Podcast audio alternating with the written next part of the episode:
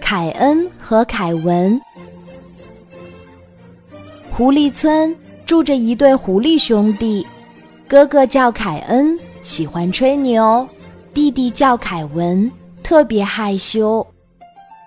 兄弟俩斯斯文文，喜欢穿上西装，打上领带，看上去都很有学问。一天，狐狸哥哥凯恩出门溜达，遇到了住在隔壁小镇的刺猬先生。你好，刺猬先生，今天的天气不错。凯恩热情地打招呼，刺猬先生很有礼貌地点点头。是啊，天气这么棒，去图书馆的路上心情也会很好呢。图书馆。您是要去图书馆借书吗？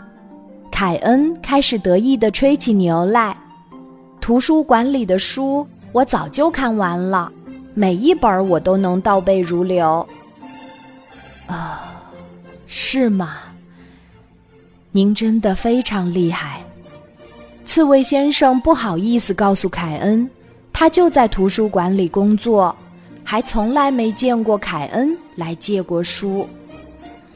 刺猬先生只是笑了笑，就匆匆离开了。狐狸哥哥凯恩回到家，对弟弟凯文说：“刚刚我在路上遇到了刺猬先生，和他聊了几句。看得出来，他很崇拜我，还夸我非常厉害呢。”哦，你说的是住在隔壁小镇的刺猬先生吗？凯文高兴地说。刺猬先生的知识非常渊博，他就在图书馆工作。每次我借书还书的时候，都会遇到他。哥哥凯恩听到这里，恨不得立刻找个地洞钻进去。第二天，狐狸弟弟凯文像往常一样去图书馆还书借书。在图书馆里，凯文遇到了刺猬先生。您好，凯文。刺猬先生礼貌地向凯文打招呼。凯文是一只害羞的小狐狸，也不太善于表达。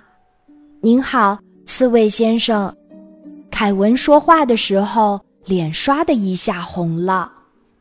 见到凯文的脸红了，刺猬先生笑着说：“昨天遇到了您的哥哥凯恩。”原来你们兄弟俩的性格截然不同。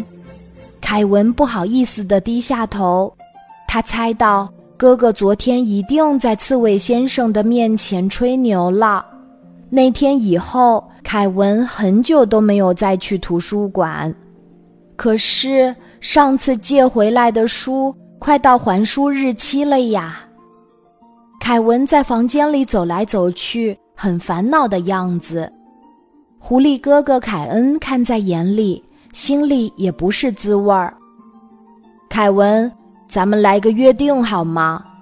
哥哥凯恩对弟弟凯文说：“以后哥哥忍住不吹牛，而你也要大大方方的回图书馆还书借书，好不好？”